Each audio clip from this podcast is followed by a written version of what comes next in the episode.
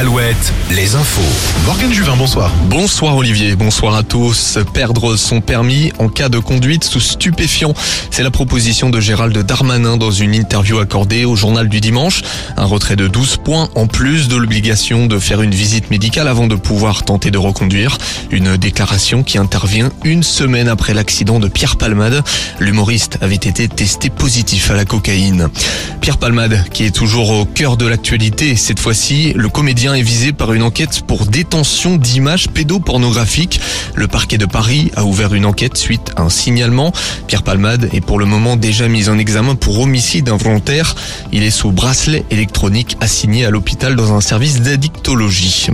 L'ONG Sea Shepherd porte plainte contre X après la découverte d'un dauphin mutilé et scarifié au large des Sables d'Olonne hier.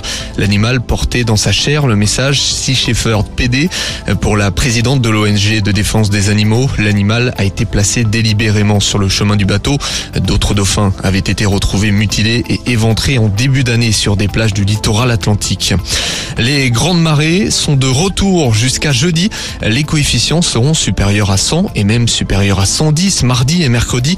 Vigilance aux pêcheurs à pied et aux quelques courageux qui voudraient se baigner. Un job dating demain en Vendée à Noirmoutier. Plus de 400 postes sont à pourvoir pour cet été. Cela va de l'hôtellerie à la restauration en passant par l'animation. C'est de 14h30 à 17h30. Ils y sont presque. En basket, Angers est à quelques secondes d'une victoire historique. Les Angevins ont plus de 15 points d'avance en finale de Leaders Cup contre Boulazac.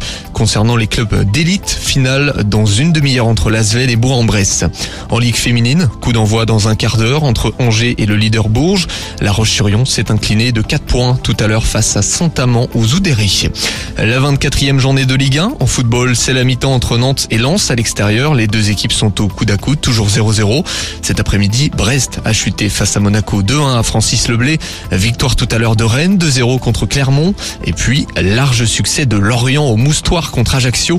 Parmi les buteurs, Bomba Dieng, on l'écoute après la rencontre. Ça fait plaisir de gagner parce que c'était notre ambition de gagner ce match et c'était très important.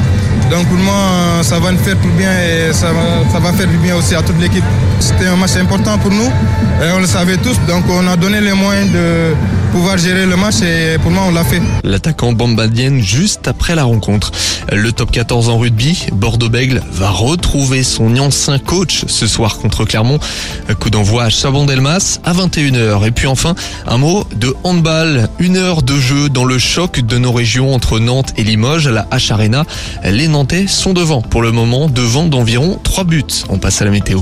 La météo avec manouvellevoiture.com. Votre voiture d'occasion disponible en un clic. Le ciel s'est dévoilé cet après-midi et ça va se poursuivre le début de semaine prochaine.